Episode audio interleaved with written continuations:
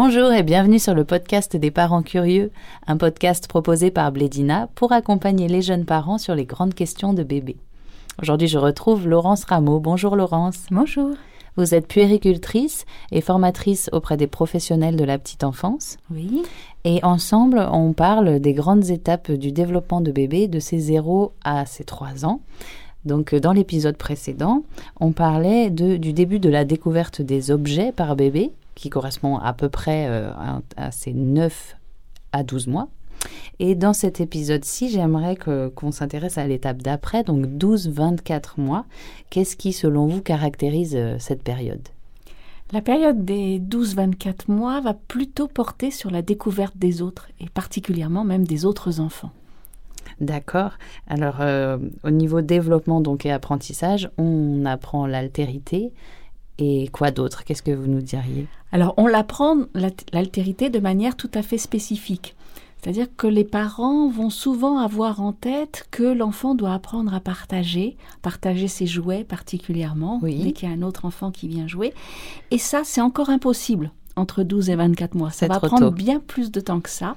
Là, il va apprendre les autres et il va apprendre qu'il est en capacité de jouer avec les autres. Mais pour pouvoir jouer avec les autres, il faut qu'il ait les mêmes objets dans les mains. C'est-à-dire que si vous avez un camion rouge et que vous avez deux ou trois enfants, eh bien le camion rouge va devenir l'objet à avoir. Et donc, ils vont se disputer le camion rouge. Mais si vous avez trois camions rouges et trois enfants, vous avez des enfants qui vont jouer ensemble et qui vont s'imiter les uns les autres. Un premier va faire des, gestes, par exemple faire rouler le camion d'une certaine façon. Le deuxième et le troisième vont l'imiter et faire pareil. Et après, ça va s'inverser. C'est le deuxième qui va faire une action et le premier va faire la même action que lui. Ça, c'est très important parce que c'est la manière dont en fait on fait une conversation on parle et puis on arrête et un autre parle à notre place et après on reprend la parole. Et donc on appelle ça du, proto-langage. Pardon. Le proto-langage, c'est le fait de pouvoir, avec les objets et avec les jeux, faire comme si on parlait ensemble. Et c'est pour ça que c'est important d'avoir les mêmes objets et de pas dire non, ne, ne prends pas, enfin partage, donne, prête à, l'autre enfant parce que ça, il n'est pas capable de le faire et donc du coup, il ne rentre que en interaction négative. Du coup, ce sont des mhm. pleurs, ce sont des cris, ce sont des mécontentements. Mais pour pouvoir créer du jeu ensemble, il faut pouvoir avoir les mêmes objets. D'accord, c'est très bien et c'est important de, de rappeler ça. On ne le sait pas toujours. Euh, pour ce qui est du développement moteur, alors où est-ce qu'on en est euh, à peu près, hein, entre 12 et 24 mois? Oui, c'est une étape importante aussi parce que là, c'est sans doute à cette période-là que le bébé va se lancer pour commencer à marcher entre 12 et 24 mois. Aujourd'hui, il y a peu d'enfants qui marchent avant 12 mois. La majorité des enfants marchent autour de 14-15 mois dans ce qu'on appelle une marche assurée. Alors au départ, il va avoir la marche en balancier, c'est-à-dire qu'il va utiliser ses mains, ses bras pour euh, se maintenir en équilibre. Et ensuite, ça va être une, marche plus assurée. Mais on peut constater que dès qu'il sait marcher, eh bien le bébé court en fait. Pourquoi? Parce que la course va lui permettre de s'équilibrer mieux. la ah. marche demande beaucoup plus d'équilibre que la course. La course, finalement, c'est toujours un déséquilibre permanent. Et comme ils sont encore très déséquilibrés, courir, c'est plus facile pour eux que de marcher. Alors on est toujours en train de dire, mais arrête de courir, ne cours pas, marche tranquillement. Mais non, les bébés ne peuvent pas, ils ont besoin de courir. Oui, c'est vrai qu'on se dit, il met un peu la charrue avant les bœufs, il veut courir alors qu'il sait à peine marcher. Mais c'est normal et ça les aide. D'accord, on retient ça. Et alors, euh, développement du langage. Qu'est-ce qu'on on, commence à, parler quand même, à, faire des, phrases un petit peu. Oui, entre 12 et 24 mois, on n'est plus seulement sur des mots, on est sur des mots collés avec les uns avec les autres et commencer à faire des phrases.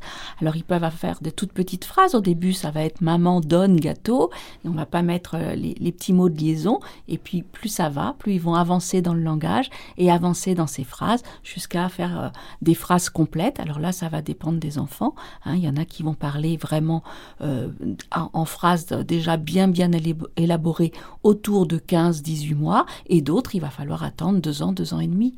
Hein. Donc ça, c'est vraiment, ça dépend des enfants. Ce qu'il faut bien... Euh, vérifier à cet âge-là, c'est que les enfants comprennent bien tous les mots. C'est ça qui est important dans le langage, qu'ils comprennent bien tout. Et puis, euh, les accompagner euh, dans ces, dans premières phrases et premiers mots, euh, sans les reprendre en leur disant bah non c'est pas bien tu as pas bien prononcé allez répète on dit comme ci ou comme ça. Parce que c'est pas comme ça qu'un enfant apprend. Il apprend toujours de manière implicite. Donc on peut reprendre sa phrase en disant ah bah tu viens de me demander un gâteau. Oui je vais te donner un gâteau et c'est important du coup de bien parler pour que lui apprenne à bien parler. Si on lui dit maman va donner un gâteau, lui va toujours répéter maman. Et apprendre le jeu va être compliqué s'il l'entend jamais. Eh oui.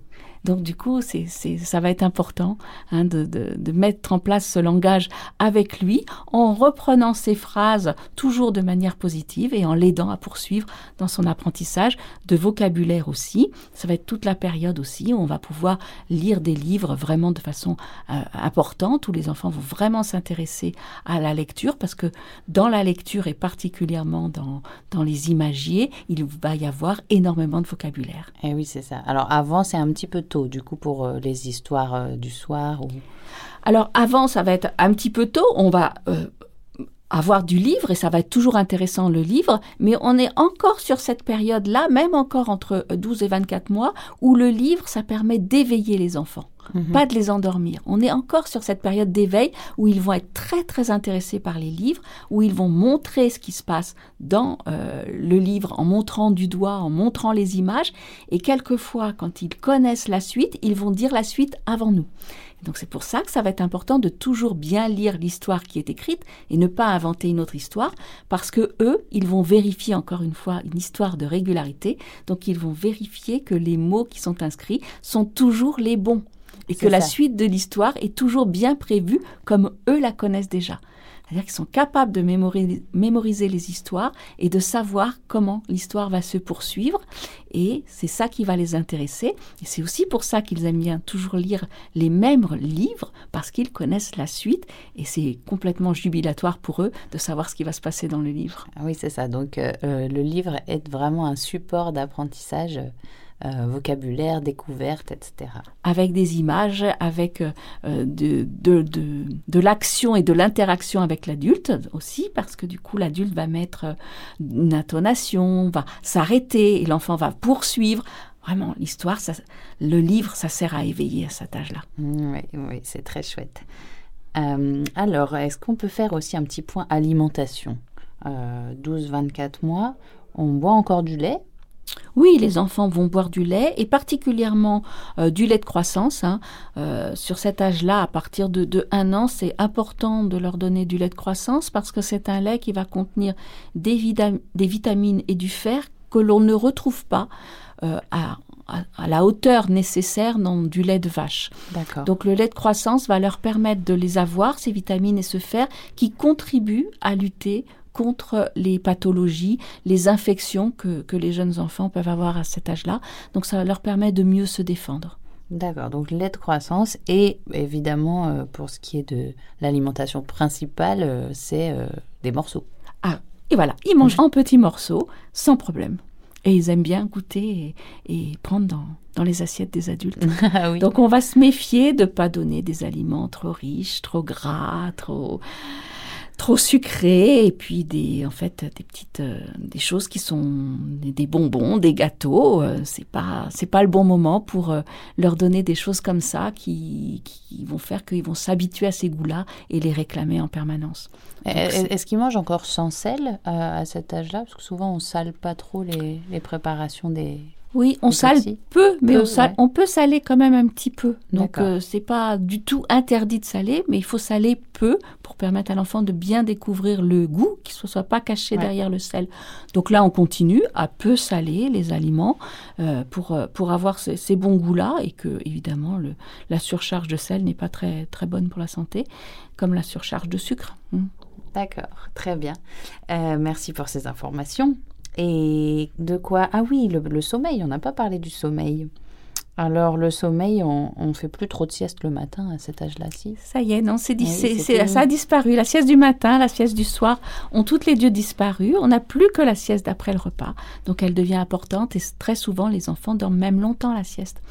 Euh, de l'après-midi, ça peut être des 2, 3 ou quelquefois des 4 heures de sieste d'après-midi. Alors là, il faut bien vérifier que cette sieste d'après-midi ne vient pas compenser non plus une sieste du soir et, à être dans, dans un cercle vicieux où l'enfant n'arrive plus à dormir le soir parce qu'il a fait beaucoup de siestes. Donc, il faut regarder dans quel sens ça va pour pouvoir privilégier évidemment euh, le, la nuit par rapport à la sieste.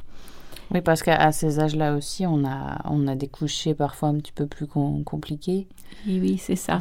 on peut avoir du mal à coucher son enfant le soir et, et, donc il faut re-rentrer dans cette régularité et c'est là que se mettent en place vraiment de vrais rituels de coucher. On peut avoir un rituel avec le verre d'eau qu'on boit, le bisou de papa, le bisou de maman, euh, l'histoire du soir pour dormir ou la petite chanson, euh, le câlin du soir. Et les enfants vont avoir tendance à vouloir toujours reculer. Encore une histoire, encore quelque chose. Et en fait, c'est pas tant pour se coucher plus tard, c'est pour voir où va être la limite. Mhm. Est-ce que je peux toujours encore? Et donc du coup, s'il y a encore quelque chose, eh bien, je vais demander encore, parce que les enfants explorent les limites du monde. Donc ça, c'est une des limites de leur monde, mais ils savent pas où ça s'arrête. S'ils savent vraiment précisément que après le dernier bisou, il n'y en a pas d'autre, après le dernier verre d'eau, il n'y en a pas d'autre, et que c'est réellement fini, eh bien, ils vont savoir que la limite est réellement à ce niveau-là, et ils apprendront à la respecter. D'accord. Donc c'est à, nous là, à ce moment, euh, à ce moment-là, parents, de euh, fixer clairement la limite, peut-être d'annoncer avant. C'est mieux de l'annoncer. Une histoire ou deux histoires. Et de la tenir. évidemment, le plus important, c'est de la tenir. parce que sinon, ça perd l'enfant. Oui, bah, bien sûr. Et parce qu'en plus, parfois, ils sont forts en négociation. on a envie de flancher parfois. très, très fort. Mais si on tient, bah, ça leur permet d'apprendre. C'est toujours pareil. Hein. J'apprends les limites du monde. Donc, je suis capable d'apprendre que c'est là qu'elle existe, cette limite, et c'est ce qui va les rassurer. Parce que si la limite est flottante, eh ben, eux aussi sont flottants et c'est pas rassurant. Bien sûr. Eh bien, merci beaucoup Laurence Rameau pour toutes ces informations. Alors, on, rappelle encore une fois que euh, ce sont des indications euh, euh, globales d'âge. Hein. Il n'y a pas d'obligation et chaque enfant suit son propre rythme de développement. Vous pouvez retrouver toutes les étapes clés de bébé selon son âge dans le podcast des parents curieux. Je vous remercie et je vous dis à bientôt. À bientôt. C'était le podcast des parents curieux, un podcast proposé par Blédina